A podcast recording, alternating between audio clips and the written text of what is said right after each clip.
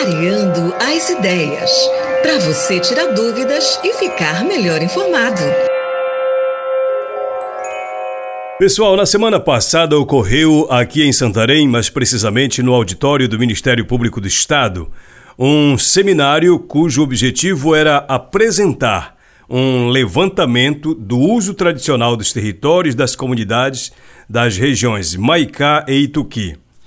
Esse estudo foi feito com auxílio de dois professores de geografia da UFOPA, contou também com a articulação das comunidades, várias organizações daqueles territórios como o Conselho de Pesca da região de Ituqui, no Planalto, a Fox também participou. A ideia desse levantamento é para conhecer as áreas de pesca, onde estão as áreas de apicultura e os sítios arqueológicos onde tem uso tradicional e onde estão os berçários naturais de pesca. E a proposta é ter esse mapeamento como um instrumento de luta, de resistência, de defesa e dos modos de vida do povo que existe nesse território. A reportagem do programa Alô Comunidade esteve lá e ouviu o Renan Rocha, do CPP, Conselho Pastoral dos Pescadores, sobre esse assunto. Ele inicia falando sobre a produção e o consumo de pescado pelas próprias comunidades e o ambiente de pesca. O que foi exatamente identificado durante esse estudo, durante esse mapeamento? Vamos ouvi-lo. Em, em, primeiro lugar, as comunidades, quase todas as, em quase todas as comunidades, o consumo semanal de pescado é muito grande, né? Então, pelo menos cinco, seis vezes por semana, as famílias dessas regiões consomem peixe na sua alimentação. E esse consumo ele está em aproximadamente 2,5 kg por dia, né? Então a gente tendo essa amostra por família, por família, a gente tendo essa amostra a gente consegue é, fazer uma estimativa do, do quanto isso representaria para a região como um todo, né? a partir da quantidade de famílias que tem ali. Então é um consumo diário, praticamente só nos finais de semana, que algumas comunidades não consomem, varia um pouco a alimentação, né? É, e esse consumo ele gira entre 2 e 2,5 kg de pescado por dia, em média, né? E a gente identificou também as principais espécies que estão relacionadas, percebe que tem uma grande variação ao longo do ano, né, em função do, do, da subida e da descida da água. Então algumas espécies vão ficando mais disponíveis em, em, em determinada época do ano e isso vai mudando ao longo do ano também, né? E os ambientes de pesca também, que para nós é muito importante, né? Que são áreas que as comunidades utilizam tradicionalmente para as pescarias, né? Inclusive é, essa, essa importância, essa necessidade de manter esses ambientes preservados, porque é ali que o peixe se procria, é ali que o peixe se alimenta. Então a gente está também fazendo esse mapeamento, vai trazer essa, essas informações do, dos principais ambientes que as comunidades utilizam para pesca ao longo do ano. Já tinha sido feito um trabalho nesse sentido, para a gente ter uma ideia se houve mudanças significativas ou não? Então, tem alguns trabalhos mais acadêmicos, né? Eu sei, eu lembro do da UFOPA fez uns anos atrás um levantamento, uma estudante da UFOPA fez um levantamento da tanto do consumo quanto também da importância do pescado como fonte de renda, né? Então tem alguns trabalhos já. Nesse primeiro momento a gente não está fazendo ainda essa comparação. A gente vai apresentar os resultados que a gente obteve nesse último levantamento e claro que ao longo do tempo a ideia é ir trabalhando também para que a gente consiga fazer essa estabelecer essas comparações para ver se tem mudança. E a nossa ideia também é continuar fazendo esse acompanhamento assim ao longo do, dos próximos anos aí pegar mais entrevista, né, entrevistar, conversar com mais comunitários para ir entendendo isso uma, da melhor forma possível. Mas nesse estudo tem relatos dos moradores sobre alguns, algumas alterações na, na quantidade de pescado, se houve, se está escasso, se não está, uhum. se está mais fácil, se não está.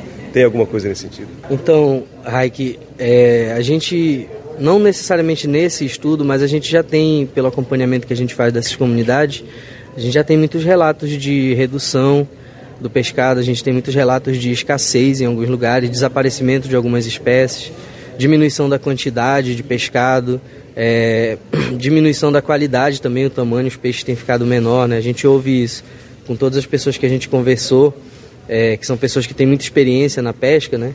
Pelo menos a média de experiência de tempo na atividade ficou em 39 anos, né? Então são pessoas que, que conhecem realmente, têm essa memória de como era antes a fartura que eles falam, né? E como hoje eh, já não tem mais a mesma, mesma disponibilidade. Então isso é muito perceptível e essa é uma das preocupações pelas quais a gente fez esse levantamento também. Uhum. A fartura está tá cedendo espaço para a escassez. tem proposta para mudar essa realidade? Então, as propostas que a gente tem trabalhado e que as comunidades historicamente aqui trabalham é a auto-organização, né? É as comunidades tomarem para si a responsabilidade de cuidar desse, desse recurso que é tão importante, né? Que é o recurso pesqueiro. E aqui tem várias ferramentas, né? Uma delas é, são os acordos de pesca, que várias comunidades trabalham aqui na região. É, e tem isso como uma forma de ter autonomia no território, como uma forma de garantir, de manter os recursos que ainda tem e recuperar também os recursos que ainda são possíveis de ser recuperados, né?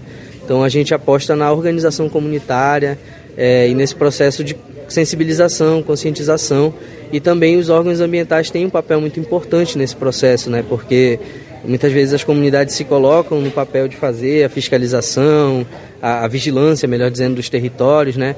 E acabam sofrendo retaliações também, ameaças por conta disso, né? A gente tem muitos registros aqui tanto em Santarém quanto nos municípios ao redor aqui, é, de pessoas ameaçadas por estarem nessa luta, por estarem fazendo a vigilância do território, por estarem enfrentando as invasões do, dentro da, das suas áreas de pesca. Né? Então isso é uma, é uma consequência que a gente acredita que os órgãos têm que estar próximos também para dar apoio, dar suporte para essas comunidades.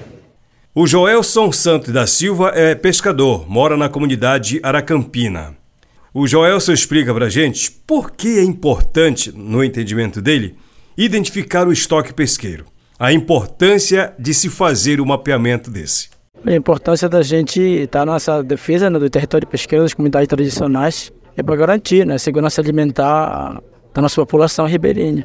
Esse mapeamento é um, um parecer que a gente dá para os nossos governantes dizer que nós existimos e nós queremos é, que nossos direitos sejam respeitados. A gente ainda não teve acesso ao resultado, mas o que, que você poderia antecipar? Que é preciso se debruçar para que seja feita alguma coisa para reverter a situação.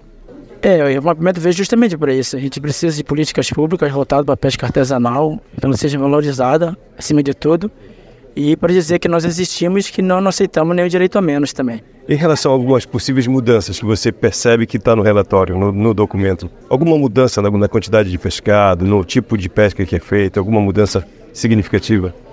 Existe uma mudança que a gente sabe que, que apesar da luta pelo território, a gente sabe que as nossas águas não são mais as mesmas. Então a, gente precisa, a luta vem para si para que nossas, principalmente a água, que é a fonte de vida e a fonte de vida da pescado também, e precisa da qualidade da água melhor para que essas famílias possam se manter nas suas próprias áreas de população tradicionais. Essa mudança tem diminuído a quantidade de pescado? Tem, tem diminuído bastante a quantitativa né, de, de, de grande desmatamento, que é o aquecimento da água também, e principalmente a parte dos grandes fazendeiros que acabam com, com, com a paisagem, com, o habitat do peixe. Isso é, acaba fracassando um pouco o pescado na região do Ituqui. Também. Com relação à mudança de onde se pescava antigamente, se pesca ainda hoje com o mesmo resultado, na quantidade de pescado? Não? não, diminuiu o estoque pesqueiro bastante. Isso significa que os pescadores estão indo para outros locais de pesca? Com certeza, estão indo para outros locais, porque muitas das vezes os próprios locais de pesca estão sendo ocupados por grande quantidade de gado, então por um aquecimento muito maior da água também devido ao grande desmatamento.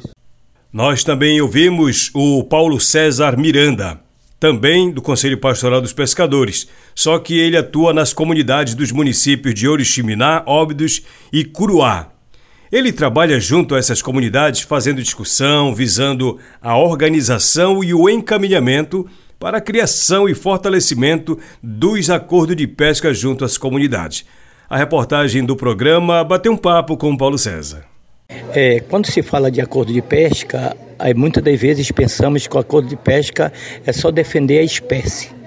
Mas aí tem um, um mecanismo muito maior, porque o acordo de pesca ali organizado ele não só melhora a questão das espécies com a sua é, preservação, melhora na quantidade, na qualidade, também ajuda muito na defesa dos seus territórios, do ambiente. Então a gente vê pelas necessidades que hoje as comunidades pesqueiras estão tendo e até mesmo os próprios municípios que são alimentados com a pesca artesanal, né, a gente já vê que já tem um pouco de carência. Então, o acordo de pesca comunitária ele vem como uma ferramenta de segurar é, aquelas espécies que estão ali no lago, nos igarapés, até no próprio rio. Então, a gente está trabalhando com as oficinas de capacitação para as lideranças pescadoras, né? para ter um conhecimento melhor, principalmente essas que estão começando hoje, essas novas, conhecendo hoje a necessidade e a importância de se manter o nosso território preservado, o nosso rio, o nosso lago com peixe, porque é o alimento não só de hoje, mas também do futuro. Falando nisso, você acha que as comunidades elas estão entendendo esse recado, a necessidade de se manter o estoque, de se manter os lagos limpos, saudáveis, para que não falte peixe, para que se mantenha esse estoque? É, você acha que as comunidades estão mais sensíveis a esse tipo de assunto ou não se importam muito em participar disso e de saber desses assuntos? Sabemos que é um desafio para nós, como pastoral dos pescadores e parceiros, colônias, associações, é, porque muitas pessoas entendem, mas a gente já está observando que hoje as próprias comunidades estão procurando, buscando esse apoio, porque querem entender melhor como é que se cria um acordo de pesca, como é que funciona, quem faz parte, quem deve participar. Então a gente vê que a motivação das comunidades já está tendo um bom avanço. Então a gente fica feliz por isso, porque eles estão acatando a decisão temos correndo agora atrás de parceiros para nos ajudar também, como universidade, até mesmo os órgãos de fiscalização, como o SEMA, né, dos municípios, para estar junto com a gente. E até mesmo o poder público, através de alguns vereadores em alguns municípios que têm que dar esse apoio para a gente. Então, a gente está descobrindo que é muito importante a gente ver. Esse ano, agora de 2023, foi um ano que a gente não teve assim uma grande fartura de peixe, de pescado nos municípios que a gente acompanha. A gente vê que a carência dentro das feiras, próprio pescador falando, mas é por isso.